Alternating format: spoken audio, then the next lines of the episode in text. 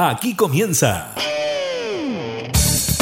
La Cámara en la Radio, el podcast, donde revisamos la agenda legislativa de las diputadas y diputados, con la conducción de la periodista Gabriela Núñez. Información y actualidad en La Cámara en la Radio, el podcast, desde Radio Cámara de Diputadas y Diputados de Chile.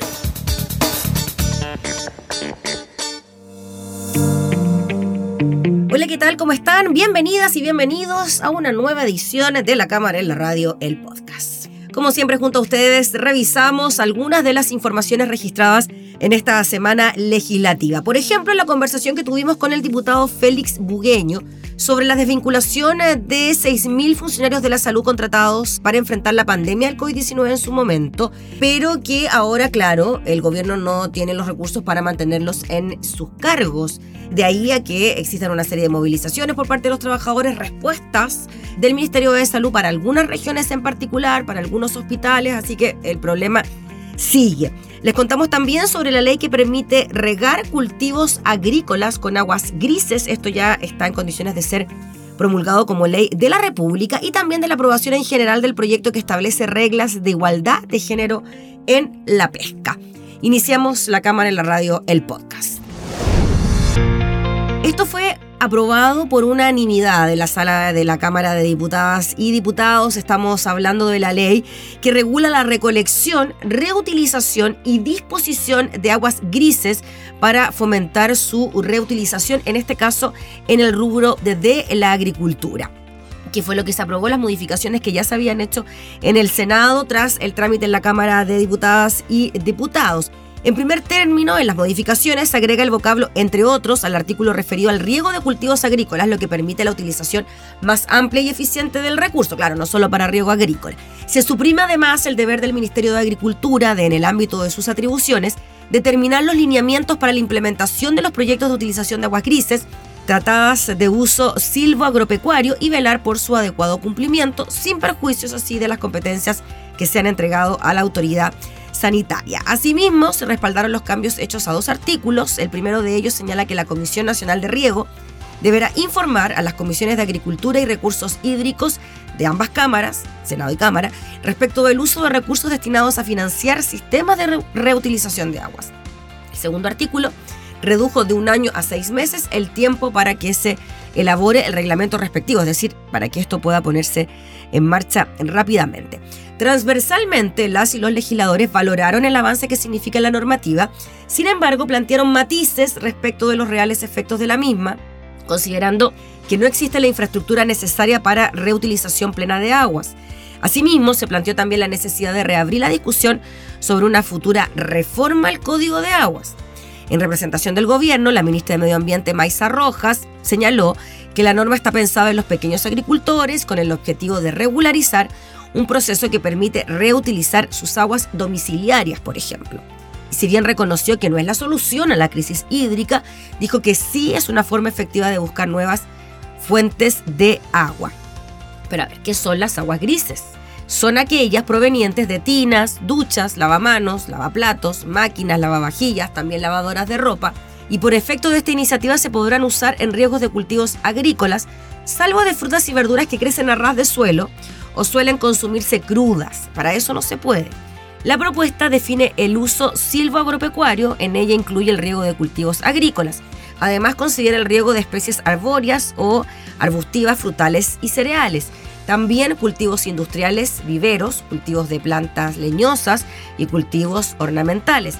Asimismo, cultivos de flores, praderas o empastadas y producción de semillas. La cámara en la radio. Durante esta semana tuvimos la posibilidad de conversar con el diputado Félix Bugueño, quien está muy preocupado por la desvinculación de más de 6.000 funcionarios de la salud que fueron contratados en la época de pandemia para enfrentar el COVID-19. En su momento fueron más de 12.000 funcionarios contratados, pues bien el gobierno se va a quedar solo con 6.000. Los otros 6.000 de aquí a diciembre deberían terminar sus funciones. Es por eso que los trabajadores han hecho una serie de movilizaciones, paros, huelgas, etc.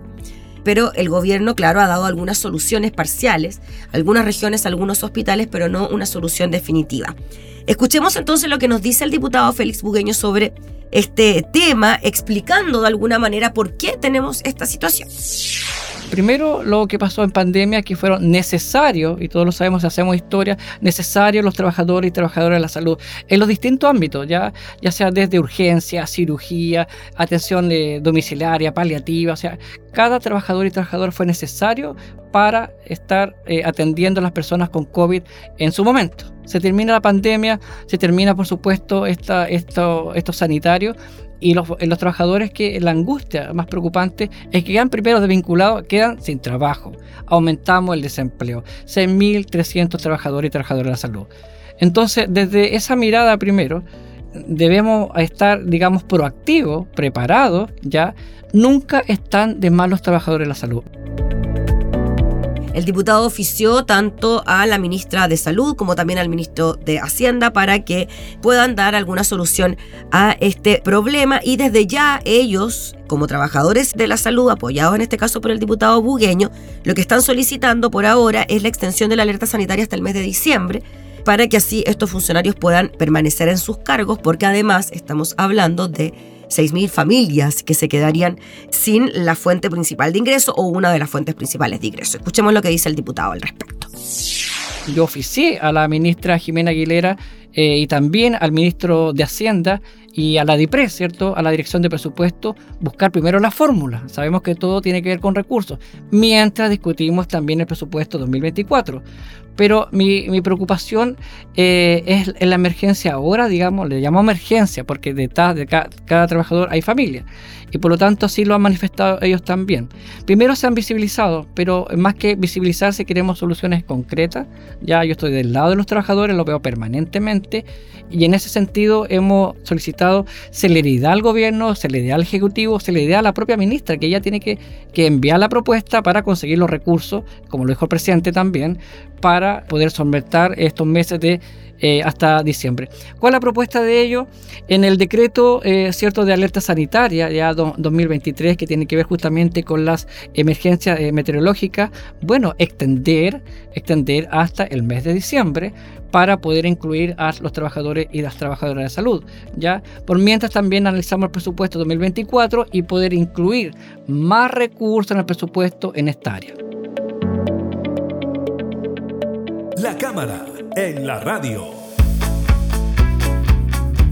Esta iniciativa fue aprobada por amplia mayoría, estamos hablando de 97 votos a favor, 23 en contra, 13 abstenciones. Son las reglas de igualdad de género para la designación de los representantes del sector pesquero artesanal en los comités de manejo regidos por la Ley General de Pesca y Acuicultura. La iniciativa busca eliminar las barreras de entrada a las mujeres como representantes de la pesca artesanal en los respectivos comités de manejo, así como también asegurar el equilibrio de género de sus representantes. Eso sí, el texto fue aprobado en general, vuelve a comisión para el análisis de su articulado.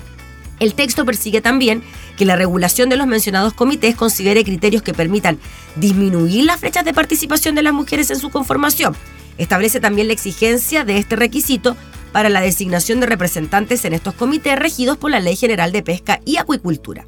Al respecto, el proyecto señala que ni los hombres o mujeres integrantes electos que representen al sector pesquero artesanal podrán superar los dos tercios del total.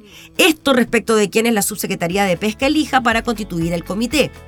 La propuesta retorna, como ya le decíamos, a la Comisión de Mujeres y Equidad de Género para su discusión por haber sido objeto de indicaciones. En general, las y los parlamentarios en el debate manifestaron respaldo a la iniciativa, coincidieron en que hoy no existe una norma que garantice el equilibrio de género en lo que respecta a los representantes de los pescadores artesanales. Señalaron que la ley que promueve la equidad de género en el sector pesquero y acuícola no asegura la posibilidad de que entre los representantes del sector pesquero artesanal participen efectivamente las mujeres pescadoras. En la Comisión de Mujeres y Equidad de Género entonces se sigue discutiendo esta iniciativa.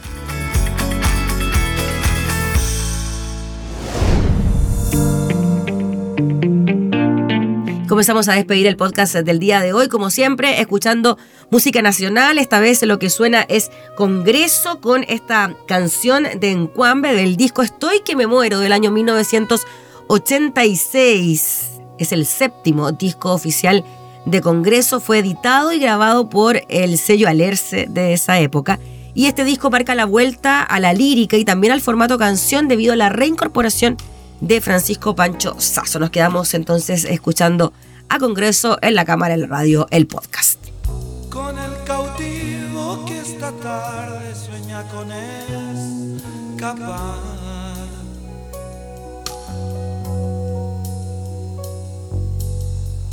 Con el enfermo que a esta hora muere en un hospital.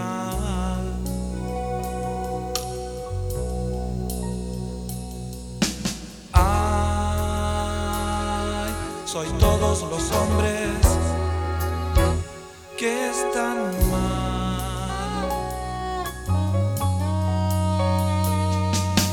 Voy por todos aquellos que no están.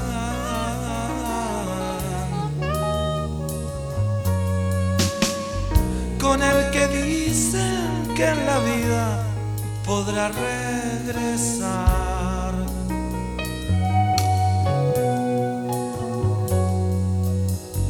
Con la mujer que espera al hombre que no vendrá jamás.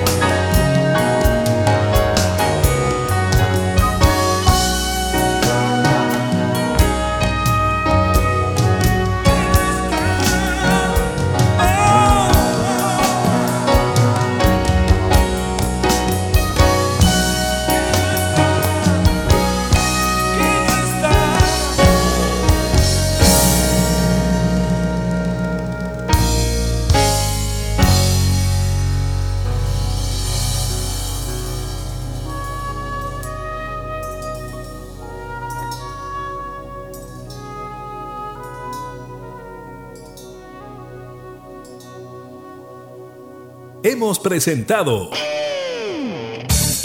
La Cámara en la Radio, el podcast, una revisión de la agenda legislativa de las diputadas y diputados, con la conducción de la periodista Gabriela Núñez. Información y actualidad. La Cámara en la Radio, el podcast. Desde Radio Cámara de Diputadas y Diputados de Chile. Acercando las leyes.